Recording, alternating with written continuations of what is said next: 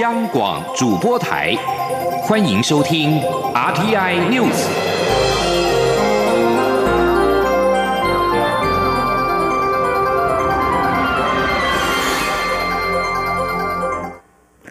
各位好，我是张淑华，欢迎收听这节央广主播台提供给您的 RTI News。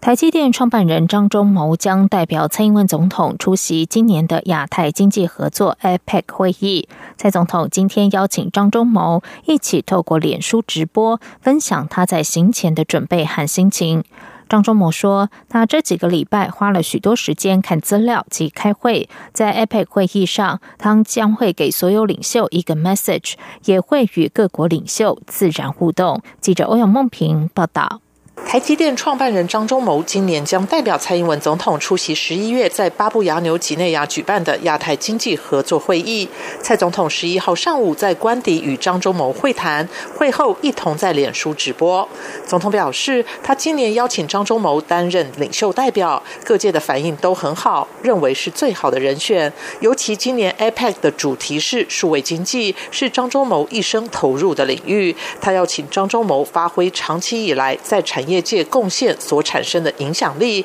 也相信 APEC 许多与会者也都想听听张忠谋的想法。张忠谋说，他很高兴接受这个使命。这几个星期，他看了许多资料，也和总统及多位部长级官员开会。届时在 APEC 会议上，他会给所有领袖一个讯息，也会与各国领袖自然互动。他说：“到了那个 APEC 会的时候嘛。”我会有一个 message 给这个所有的领袖啊，那个 message 我想我明天记者会的时候也许会比较呃再讲的多一点。那我也会除了这个 message 之外，我也会跟啊啊许多的这个呃 APEC 的领领袖会有这个自然的呃互动。总统说，张忠谋坚持要进入领袖代表的情境，他则坚持张忠谋要进入领袖的情境。所以今天只有他与张忠谋两个人开会。他希望透过张忠谋能够完整传达他对 APEC 的期待以及想表达的声音。总统说。今天就是只有我们两个要来谈一下，那主要的就是说，我要把我对 APEC 的感觉，我对这个 APEC 的期待，还有我想表达的这些呃声音或者是我们的意见哈，能够透过我们张创办人呃，能够在这一次的这个 APEC 会议里面，可以呃有一个完整的呃表达。总统称赞张忠谋非常细心、仔细，也非常用功，并表示这么成功的人面对任务时，在准备工作上所花的心血也令人敬佩。总统说，张忠谋也有许多自己的想法，由他来代表参与 APEC 是整个国家的荣幸。中央广播电台记者欧阳梦平在台北采访报道。在选举的消息方面，台北市选举委员会举办的市长候选人公办证件发表会今天下午登场。每位候选人有两轮发言时间，每轮十二分钟。台北市五位候选人当中，国民党的候选人丁守中因为在凯道举办造势活动缺席，其他四位都到场。民进党候选人姚文智第一轮发言炮火猛烈，十二分钟都用来质疑现任市长柯文哲，除了质疑他在政治现金。仪式上说谎之外，也痛批他是法律于无物，罔顾转型正义，作为比国民党还要国民党。姚文智说：“这几年的这个市政的执行率，二零一五年不及格，只有五十四点七趴；二零一六年不及格，只有五十六点一八趴；二零一七年啊刚好及格，六十趴。你知道中央政府的执行率是多少吗？”每一年都是九十趴以上，你比马英九还不如，你的作为呢，比国民党还要国民党。姚文智的第二轮发言，则是说明了自己的各项政见，包括大巨蛋问题的解决、淡水河岸的改造、社子岛的开发以及都市更新的推动，并强调他都准备好了。而台北市长柯文哲今天在台北市长选举公办政见发表会中，说明他对两岸关系的看法。他表示，身为台北市长，应该以人民福祉为最优先，不应该把自己的意识形态加到别人头上。他认为，台湾要思考如何在未来的国际现实中务实处理问题，因此他不乐见两岸关系越来越紧张，并认为民间及城市交流还是要维持。请听欧阳梦平报。到。柯文哲的两岸一家亲在台湾社会引发正反不同的看法。在十一号举办的台北市长选举公办政见发表会中，他没有再提到这个词，但花了相当长的时间说明自己对两岸关系的看法。柯文哲指出，台北举办世大运的目的就是争取台湾最大的国际生存空间，让台湾走出去，让世界看见台湾。两岸关系也是一样。柯文哲表示，他虽然是二二八受难家属，有自己。的想法，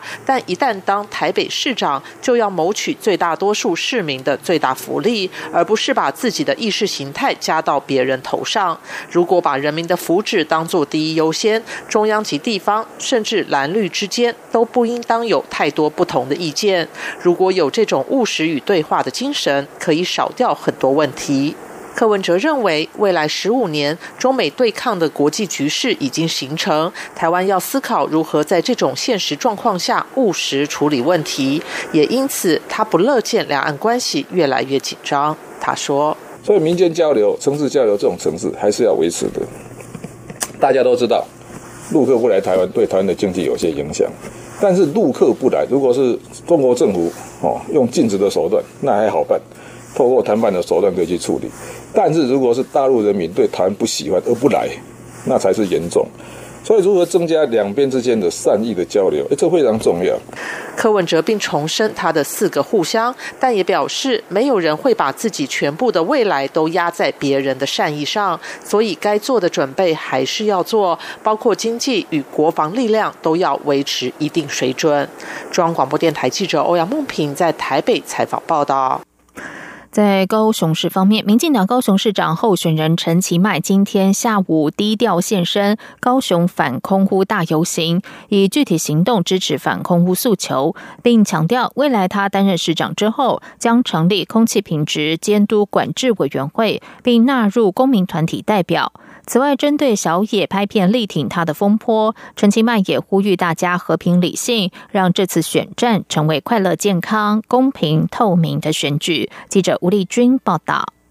南部反空污大联盟举行的反空污大游行，十一号下午在高雄盛大登场。民进党高雄市长候选人陈其迈也以个人身份低调现身游行队伍，以具体行动支持反空污的诉求。陈其迈说：“那未来我担任市长，我也会成立空气品质监督管制委员会，由副市长来整合各局处，那也会把我们公民团体的代表纳入空气监督委。”员会里面，然后我们也会把所有的资料全部都公开。那空污防治的政策，我们也邀请民间团体共同来参与，让我们高雄的空气能够变得更好。针对作家小野以台北市长柯文哲竞选办公室总干事的身份拍片力挺陈其迈，引发的文化门神风波，陈其迈也在受访时呼吁大家和平理性，不要用过激的言论、歌曲或其他肢体语言激发社会不必。要的对立，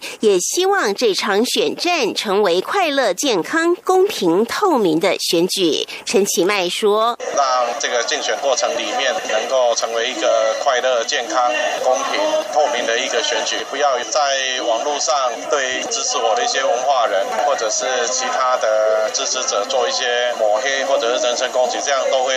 激发不必要的社会对立了哈。我觉得我们台湾民主好不容易走到这一天，也享有。百分之百的言论自由，也希望大家要彼此尊重，啊，也要彼此冷静。由于陈其迈晚间在岐山还有造势活动，因此他也表示并无把握能否走完全程三公里的游行。中央广播电台记者吴丽君采访报道。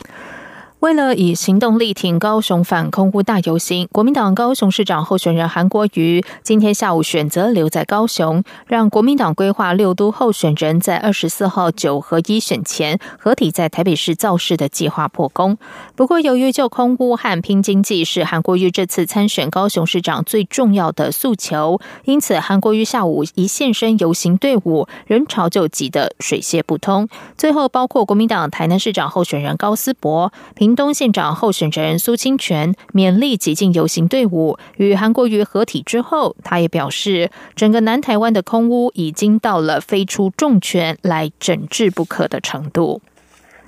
在译文消息方面，在台湾乐迷的千呼万唤之下，当红指挥大师杜达美首度协同柏林爱乐今年访台，这回还将首度南下高雄卫武营演出，并开放户外与线上全球直播。杜达美今天在访台记者会上表示，他知道先前塞门拉图指挥柏林爱乐在台北演出，吸引了许多乐迷在户外欣赏转播。他自己也非常期待，等不及要带给台湾乐迷很棒的音乐响宴。记者江昭伦报道。出身委内瑞拉的知名指挥杜达美，经历去年无法访台的波折后，今年终于有机会造访宝岛，而且还是带着享誉国际的柏林爱乐交响乐团一起登台。这样的组合，即使在国外也不容易碰得上，尤其还将成为第一个在高雄卫武营演出的国际乐团，令台湾古典乐迷相当兴奋。柏林爱乐曾在指挥塞门拉图的带领下四度访台，这四次所造成台湾乐迷的痴狂轰动，更引起英国 BBC 电视台的注意。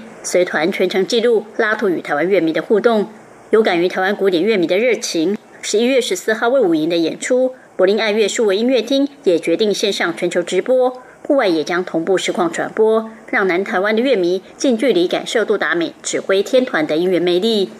对于这次能够与柏林爱乐来台巡回演出，杜达美也很期待。I love Simon, you know,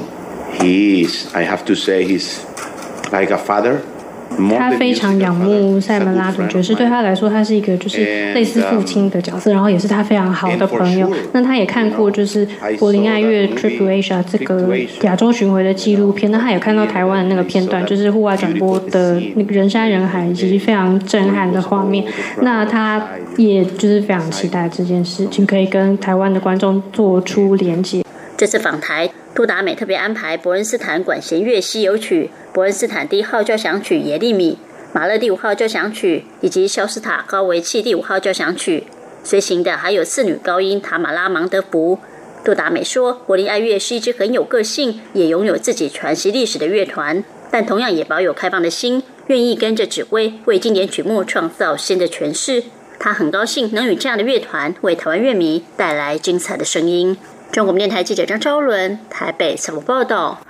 在外电消息方面，第三十三届东南亚国家协会峰会暨系列峰会今天起一连五天在新加坡举行，其中包括美、中、俄等国的领袖到新国访问，讨论地缘政治的多项挑战。南海争端可能会成为这次峰会焦点议题之一。与会代表预料将在第二届区域全面经济伙伴协定 （RCEP） 峰会中讨论谈判进度，不排除达成广泛协议。此外，智库新加坡国际事务学会高级研究员胡义山表示，南海局势迄今仍然僵持不下，与会各国也许会透过会谈讨论南海争端等议题。这次峰会除了东协各国代表之外，美国副总统彭斯、马来西亚首相马哈蒂、中国国务院总理李克强、俄罗斯总统普廷等四国领袖也会到新加坡访问。新加坡为了确保与会代表安全，强化维安措施，不仅派出大约一千六百名的军人巡逻维安，也出动战机和军舰，应应紧急突发状况。